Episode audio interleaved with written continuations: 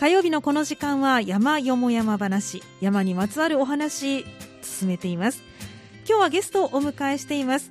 昨年11月にもお越しくださいました古寺山クラブの渡辺正蔵さんです。渡辺さんこんにちは。こんにちは。お久しぶりです。ご無沙汰してます、はい、今日どうぞよろしくお願いします。こちらこそよろしくお願いしますえ渡辺さんは古寺山クラブという、ね、活動をされてらっしゃるということで前回、そのクラブの活動であったりとか古寺山について少しお話をいただいたんですけれどもなかなか何分時間が限られていましたのであのそれでねいえいえお話しいただくのが難しかったんですけれども今日はちょっとそのあの補足というかもっと詳しいお話を、ね、伺っていきたいなというふうに思っています。あのまずは古寺山聞かれたことある方もいらっしゃると思うんですがこれどの辺りにある山なんですか、はい、はい、あの私はあの、はい、神戸市北区の唐戸台というところから来てるんですけども、はい、あの唐戸台もご存知あるかどうか分かりませんが有馬温泉の西隣の村という感じですかね、あのそこの、まあ、私たちは、えー、裏山と呼んでますけど、うんあの唐戸台の駅を降りると、はい、あの山が見えるんですけどね、ええ、まあ、私たちの裏山古寺山というところです。はい、はい、本当にあの地域に根ざした山、ね、ということですよね、はい、で古寺山クラブさんとしては活動としては古寺山によく登られている、えー、っと、はい、一応その、地元の山ということで、ええ、あのクラブの名前につけたんですけど、え、別にあの固執してるわけじゃなくて、はい、あのその近隣ですね、はい。まあ、大体神戸電鉄沿線駅を降りて、そこからあの、まあ、半日とかぐらいかけて登れる山という、はい、山だけじゃないんですけど、えー、歩けるところというような活動を月1回ずっと続けてきました。はいこれもやはりあの地域に根ざした場所でということで活動をされてこられたんですね。では今日はあの前回にちょっとお話いただけなかった部分を伺っていきたいなと思いますが、えっ、ー、とまずは古寺山にまつわるお話からいただけるということでどんなことをご紹介くださるんでしょうか？はい、はい、あのー、前回、えーと、古寺山、はい、まあこういう名前の通りですね。えー、かつてあの山頂には、えー、多文字という、はい、お寺があったということをご紹介したんですけども、えはい、まあ、今はもうそういう影も形もないんですけど、え、今は麓の方にそうですね、ね、あるということで、はい、あの新鉄六甲の駅の前に、あの現多文字があるんですけど、あのもうそん本当に古い言われというか言い伝えがあって、あの平清盛ですね。はい、今ちょうどあの大河ドラマで、そうですね、鎌倉殿の13人がありますので、ちょっと出てきてますよね。ね。はい。あのその時に、もうすでにお寺があって、はい、あの清盛に手厚く保護されたというようなことが残ってるんですけど、はい、あのまあ、今から、えー、よもやま話として私、話するんですが、はい、あの実は私自身は歴史は大の苦手で。あそうなんですか、はい、あのまあ、小さい頃の教育といいますかあのもう歴史は暗記するものということが頭にあって、えー、まあ、今のお話でしたらいい国作ろう鎌倉幕府とかいうような、はい、ねありましたね。皆さん覚えられましたね、あのそういうことを一生懸命覚えさされたというかそういうふうに育ったので、はいあまり興味はなかったんです、はい、それであの私たちのクラブは16年ぐらいになるんですけど、ええ、あのその発足当時から、はい、あの一緒に、まあ、今もあの世話人の一人としてやっていただいている人が、え、あのその地域の歴史というのに非常に興味があって、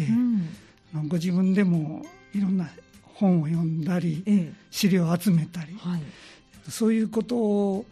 よくする人がいましてね古寺山のことについてとか多文字のことについてとか、うん、あのよく調べられてるんです、ええ、それであの今日も持参してきたんですけど、はい、それを自分ご自分で書かれて今ここにはあのこれまでにすごいレポートが。こんな感じでね。しかも結構分厚いレポートになってますね。ね。はい、えっと、現在までで5部 ,5 冊。5部ですね、はいはい。まあ、歴史に限られただけものではないんですけど、えー、まあ、この私たちの活動のその高度エリアですね、はい、古寺山多文字に、まあ、このタイトルそのものが、はい、古寺山多文字埋もれた歴史ということで、すごい、はい、あのこれなかなかね、ええ、あの一般では読めないんですけど。そうなんですよ。それも、ね、あのクラブの方のみに配布されてるという個人的に配布しているようなものなんです。まあ、はい、えー、っとこれが結構にあの評判を読んで、うん、あの森林植物園なんかで紹介されたこともあったんですけど、はい。えー、まあ、そういう人がいまして、えー、私たち、まあ、私なんかはこれを読んで勉強しているということなんです。で、ね。はい、まあ、歴史の好きな人は皆さんそうなのかもわからないんですけど、え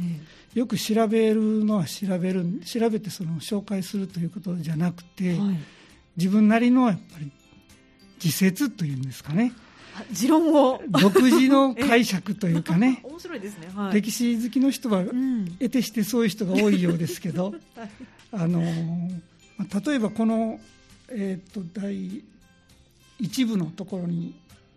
もあるんですけど、はい、あの今ご紹介しました多文字あの、まあ、古寺山の山頂にあった時の多文字を、まあ、手厚く保護したというのはあのその多文字にも、えー、紹介の看板があるんですが、あの清盛が1100何年でしたかねあの福原京に、はい、あの遷都した時に、ええ、ちょうど鬼門の方角にあたるところが古寺山の多文字という、はい、そういうことが、まあ、あの代々伝わってきて、うん、まあ、今も書かれてるんですけどあの、まあ、それは確かにそういう面もあるんですが、まあ、これを読むとですね、はい、あのちょうど、えー、カルト台というのは有馬街道の、えーまあ、有馬温泉の近くと先ほどご紹介しましたけど、はい、ちょうど京都の方から、えー、の神戸の方へ来るのに、うん、まあ、あの海の方を通るルートもあるんですが、はい、山の方を通る、まあ、要塞要その要所だったんですね。うんうんはい、で、まあ、清盛がどう考えたかですけど、ええ、まあ、京都からもし攻めが来た時に、はい、そこのあの要所を保護するというか、うん、あの当時山岳仏教のそのお寺にはあの僧兵といいますと、まあ、え、お坊さんなんですけど、はい、あのそういう軍隊的なね、うん、そういうものをえー、そこで、えー、まあ培ったんじゃないかと、うん、おそらくそうであろうと。なるほど。あの、はい、庇護されたお寺というだけではなくて、ね、もうその要所の要として、はい、そうですね、まあ、清盛はあの、その当時、えっと、同じ北区なんですけど誕生山妙陽寺という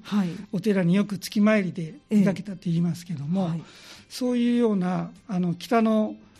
えー、要所、あのまあ、東の要所、はい、あるポイントポイントを、やはりあのそういう戦略を持っていたんではないかと。えー、面白い。そうですね、はい、あそういった分析もなさってる。そうなんです、えー、はい、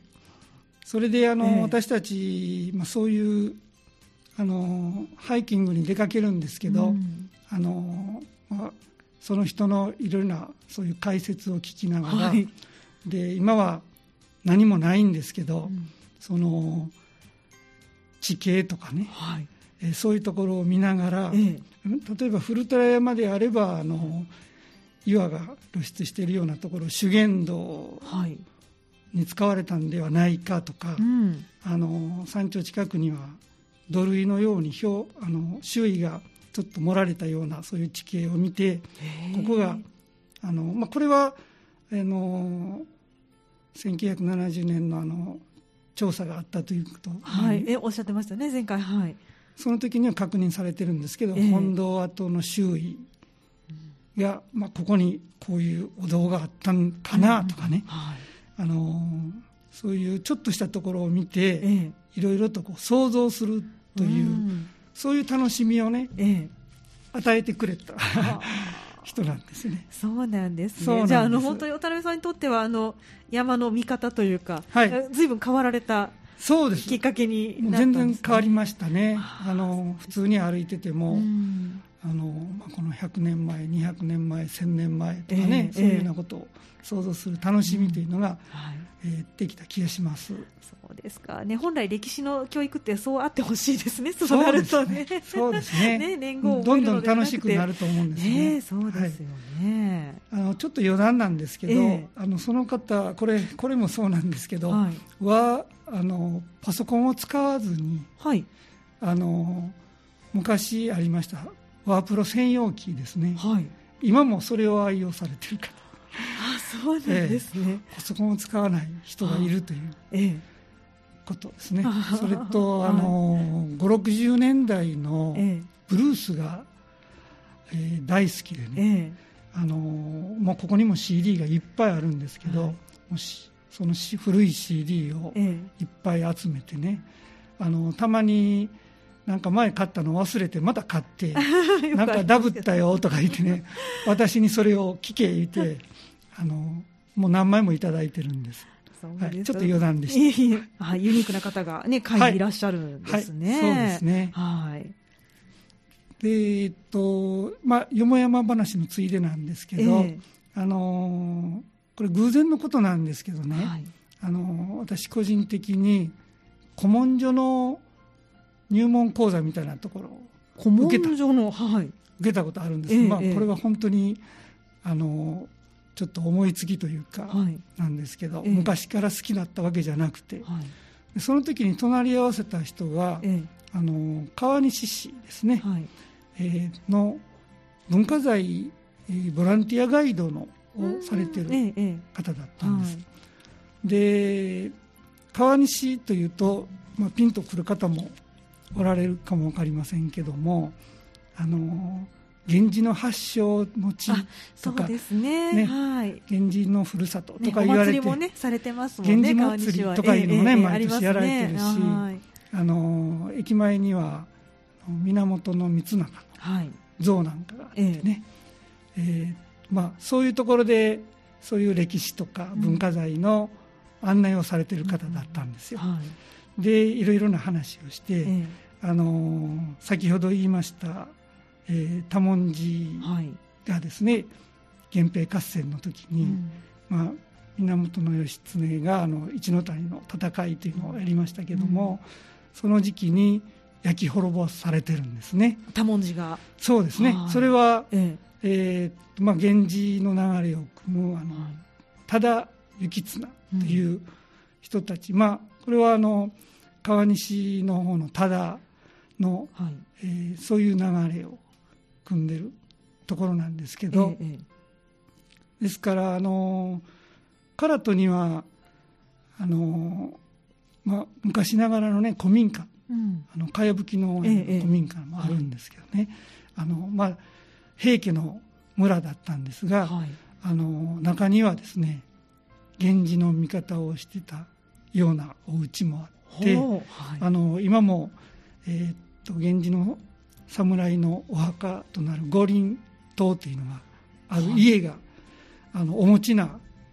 あのお家もあってお家に五輪塔がまだあのちゃんと祀られているっていうところがあってね、あのその方のお話だと、はい、もうその源氏のそのお墓があるということだけで村八部みたいなことになって、はあ、あの多文字の祭事なんかではもうあのお呼びがかからずに、あのまあ、出入り禁止みたいなことになってるというような、はい、まあ、そういう、まあ、現代から見てまだええという感じのお話ですけど、うん、あのまあ、そんなようなことでねあの、まあ、川西の方と、まあ、意気投合じゃないんですけど、えー、えー、楽しく付き合いさせていただいて、はい、それからあのもう今ちょっと途絶えてるんですけど、私たちの活動の一環としてあの川西の方の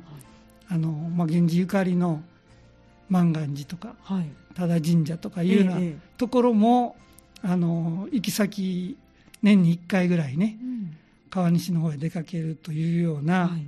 えーと、そういう広がりもできたんです。そうですか。はい。で、いやでも嬉しいですね。あの源平合戦で戦っていた。そうなんですよ。ね、あの地域の人々が今は仲良くちょっとできているという。その歴史の好きな人から見ると、えーはい、800数年ぶりの源平の和解だとか言って ね。あの、はい、えー、っと。ガイドの方も、うん、あの興味を示されて、えー、あの唐戸とか古寺山にね、うん、来られて案内をしたこともあるんです。そうなんですね。交流がそうやって起きて、はい、そうなんですよ。あいいですね、はい、なるほど。それはあの先ほどおっしゃったお話っていうのはあの古文書をね習い講座に行かれたとおっしゃってましたけどやっぱりものとして残ってるんですか？そういうことがあったというのが。あ今の。文章で。そうえー、っと、うん文書で残っているか、まあ、平家物語なんかはでは、あのそもそもその多文字がどうなったとか、そういうようなことはないと思うんですけども、えー、あのそういう言い伝えとしては。残ってる、はい、それをどんどんと紐解きながらそうですね。楽しんでらっしゃるんですね。そうですか。いろんな歴史もそして言われもあるんですね。そうですね。そういうふうに考えてみるとね、広がってきますね。わかりました、はい、ではあの後半一曲お送りしてまだまだ、ね、その古寺山にまつわるお話を伺っていきたいと思いますので後半もどうぞよろしくお願いします。お願いします今日の山よも山話はゲストに古寺山クラブの渡辺正蔵さんをお迎えしてお話をいただいています。渡辺さん後半もどうぞよろしくお願いします。お願いします。さあ先ほど古寺山の歴史についてお話がありまして、まあ、あのいろんな方との関わりの中で、えー平家寄りだった古寺山とそしてあの源氏寄りだった川西との交流ができた なんていうお話もねありました、まあ、そういったお話ちょっとまつわるあの歴史にまつわるお話をもう少し伺いたいなと思いますが他にはどんなエピソードがあるんでしょうか？はい。あの古寺山自体は、ええ、今登ってみても、はい。特にそういう意向とかね、うん、そういうものは何もないんですけどもあそうですか、あの言い伝えとしてはね、ええ、私たちの中では結構あの面白がってるんですけど、はい、その平家が没落といいますか多文字が焼き滅ぼされた時に、はい、平家の埋蔵金が埋まってる、うん、古寺山のどこかに埋まってるという、まあ、徳川埋蔵金のような。そうですね。あの、はい、黄金伝説がありまして、ええ、あの三つ葉うつぎっていう、まあ、私自体は見たことがないんですけど、はい、三つ葉うつぎの根元に埋めたという言い伝えがあって、うん、そこはあの雪が降ってもあの雪が積もらないというような伝説があってね、ええ。っと、雪が降った時によく登ったりするんですけど、はい、そういうことを、まあ、またやっぱり頭の中で妄想しながら、ハイキングするというようなことも一つの楽しみなんですね。実際に掘り返したりはしないですよね。そうですね。ね、いやいやまあ、はい、面白がってなんかつついたりとか。ええ、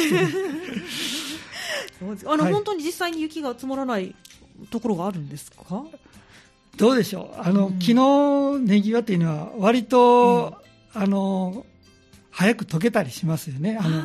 一般的にはね、えええー、とそれでですね、はい、先ほどのあの紹介しましたの冊子の中の一つにもあるんですけど、はい、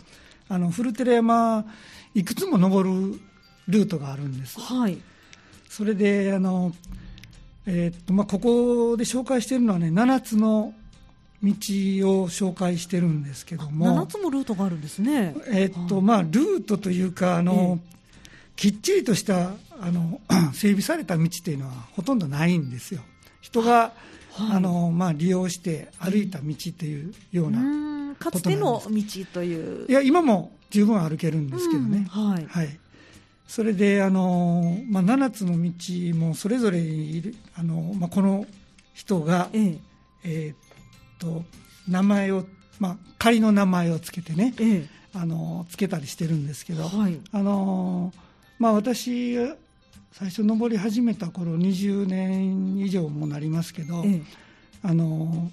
まだ古い木札なんかがねかかってたりして、はいえ、あのそれから、まあ、いろいろな先ほどから紹介している言い伝えなんかの、え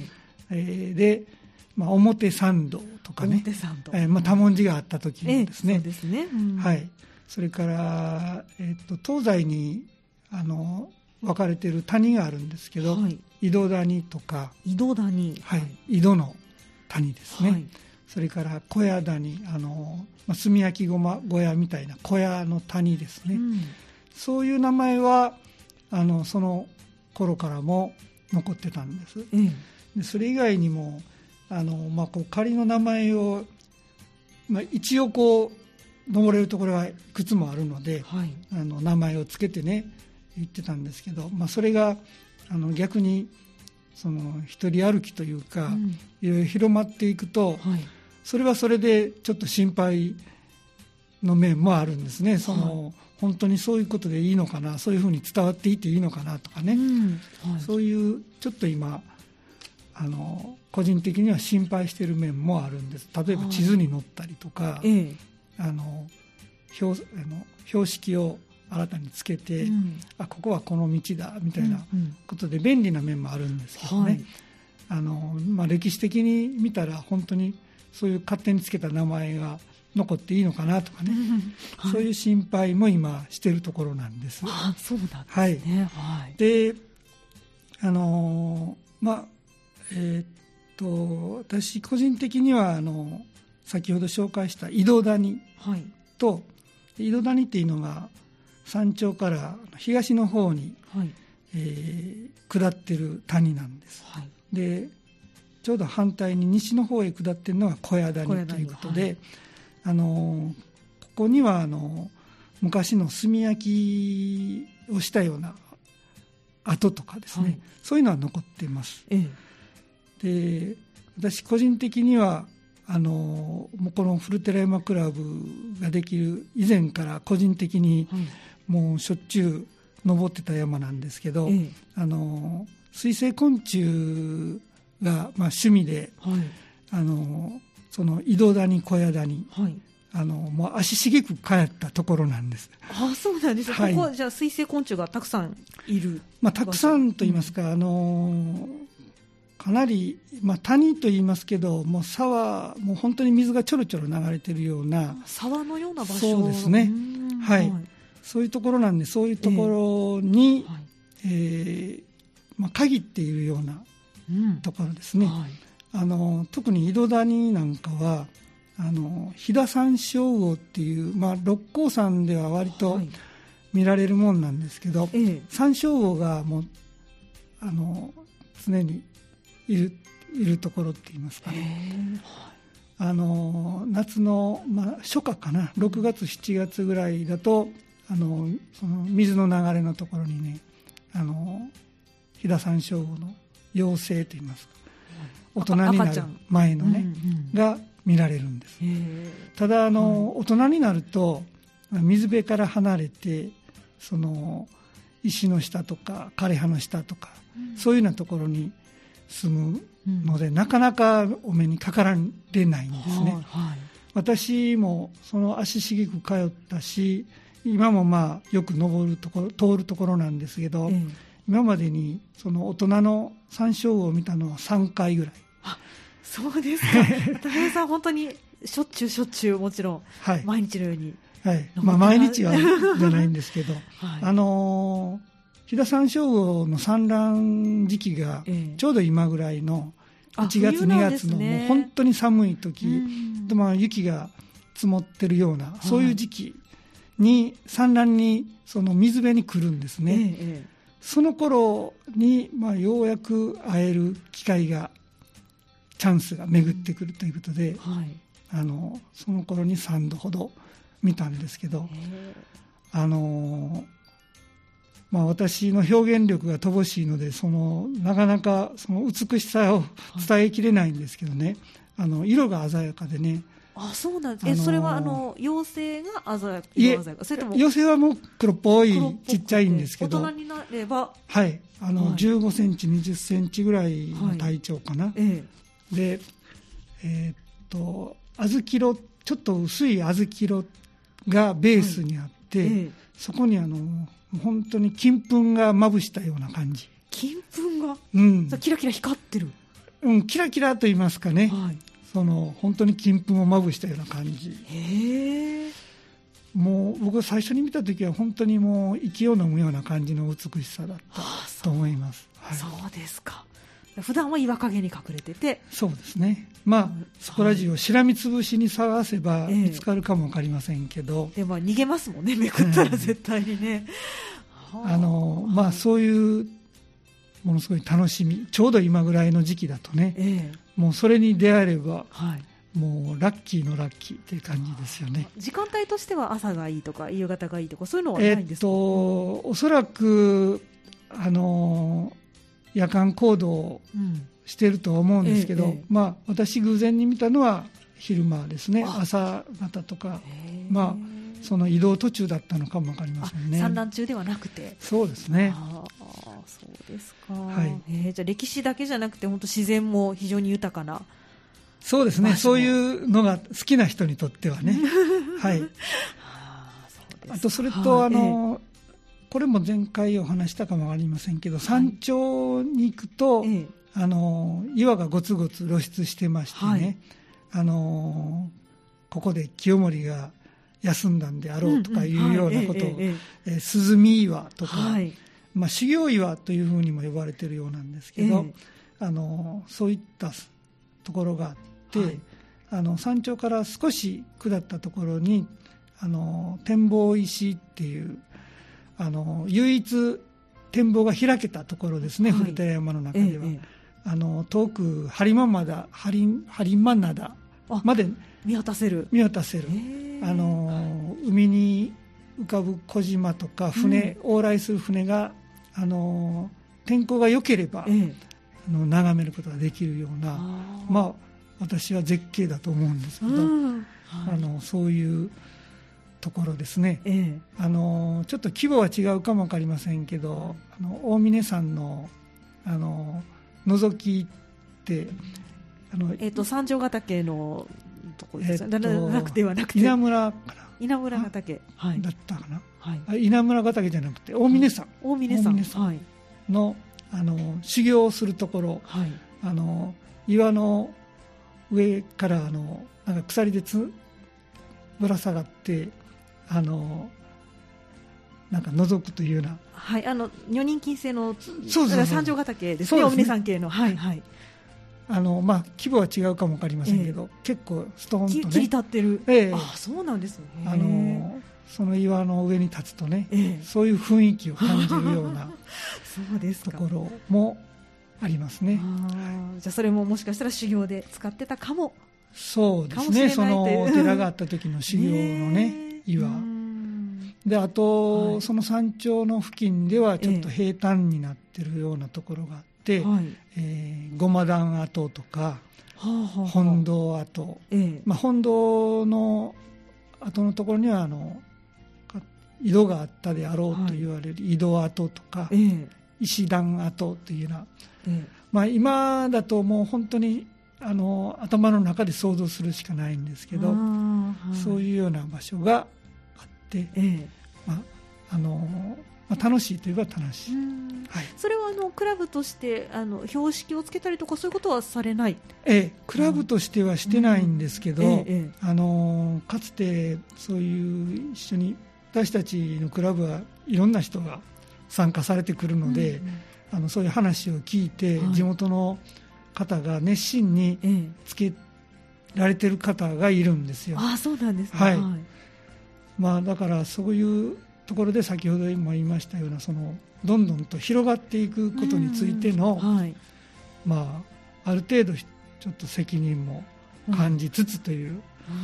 ところがありますね。あそうなんですね。はい、まあねあのな先ほど最初にこう裏山というふうにおっしゃってましたけど、地域の方にとっては非常に馴染み深い場所ではあるけど、もしかしたら歴史自体が埋もれているところも、はいそうね、ね、あるかもしれないというお話がありましたので、なんかあるとやっぱり聞くと楽しくなりますよね。はいね。あその子は活動として、はい、はい、お話しいただけそうな。あの、はい、まあ今の話にも通じるんですけど、えー、あの今月えっ、と1月で、はい、えっ、とまあ毎毎月続けてきた会が167回目になるのかな。すごい。それで、あのちょうど50回になった時にですね、はい。ええ、あのまあ、始めてから6年ぐらい経ったんですけど、え、あの一度そういう記念の行事を地元でやろうということで、うん、あの唐戸台の駅前にコープさんがあるんですけどね、はい、コープの集会場を借りて、あのもうその名も、えー、古寺山を語るっていう 講演会をね、させていただいたんです。はい。えっと、その時にはあのその歴史好きの世話人が古寺山の歴史について、うん、で私があの古寺山の四季の折々の自然についてスライドでね、うん。はい、えー、紹介するというようなことを、うん、えー、まあ、事前にポスターとかチラシとかを作って、えーはい、そうすると、まあ、集会所小さな集会場なんですけど、うん、30人ぐらいの方がもう部屋いっぱいになって。うん。あの話を聞いていただいてね、ええ、まあ、地元にいてもなかなかあの山はなんていう山かなというぐらいのうん、あのそんなにのそんなにどころか登る人はまあまずあまりいないという。あそうなんですか。それはちょっと意外な感じですね。すね、はい。まあ、今ではねだいぶ一般的になってきましたけどもね、はい、それでその講演会をきっかけにして、えまあ、近隣のあの唐戸だけじゃなくて隣町の大池とか、うん、あの歴史愛好家の方なんかも聞きに来ていただいてあのそういうつながりといいますかね、結びつき。あのその講演会の後交流会もやったんですけど、うん、結構盛り上がりましてね、うん、あの地元にお住まいのあのあの年配の方ね、とえっと、それ以降であのカラトの町の中、まあ、古い、えっと村をですね、うん、案内をしていただく、うん、あのまあ、そういうツアーというかあのイベントなんかもやったり、それからその長老の方のお話を聞く会なんかもその後あの開催させてもらったりとかいうような広がりにもなりました。あそうですか、はい、本当山を介して歴史と地域と、そうですね、ね、広がり自然とどんどん広がってい。ってるんですね、はい、そうですか。あの今回167回目1月がなるとおっしゃってましたけど、200回に向けて何か 考えていらっしゃるんですか？ないです。ないですか、はい、あのー、えー、と途中で100回の時にね、えーえ。ーあのそれがちょうど10年になるんですけど、はい、あの今日持参しましたこのフォトブックっていうのを、はい、えー、っとまあ、それまで、えー、10年間いろんなところへ行ったと時の写真を、はい、まあ、これを作るのにも1年ぐらいかけたんですけど、えー、あのこんなふうな感じで、えー、っと写真を選んで,、でまあ、身近なキャプションといいますかね、うん、それをあの参加したメンバーの方にいろいろと募って、ええ、それから少し、えー、とエッセイ的なものも含めてね、え、あの作ったんです、はい、でまあこれは個人個人で自分らであの配ったんですけどまああのお友達の方とか、うん、地元の図書館なんかにもあの配布してあそうなんですね、まあ、はい。まあ我ながら言うのもなんですけども、あの北進のガイドブック的な感じにもなってるのかなという、すごくあの立派な、ね、カバーでそうです、ね、すごくしっかりした冊子、結構今、ね、あのインターネットでね、ええ、安く作れるんですよねこういう自費出版というかね、ええー、こういうのを10年の時には、はい、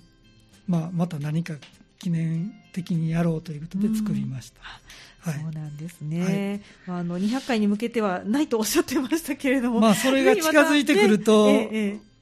どうでしょうかね。ねええ何か話が出てくるかも。かもしれないですね、まあ、ちょっとね、今あの、なかなか コロナ云々で、ね、イベント等はできない状況ではありますけど、まあ、200回目ぐらいになれば、きっと落ち着いてるかなと思いますので、あの、活動が続いてれば。まあ、新しい方もね、どんどんとこういろいろ入れ替わりで入ってこられるというお話もね、はい、ありましたので、またそれが増えていくと、広がっていくといいですよね。いいですね。はい。はい、200回に向けて何かイベントがありましたら、またぜひ教えてください。はい。はい、ということで、今日の山よも山話は、古寺山クラブの渡辺正道さんをお迎えしまして、古寺山の歴史、そしてそれにまつわる、えー、活動などについてもお話話を伺いました。渡辺さん今日どうもありがとうございました。ありがとうございました。以上山よも山話のコーナーでした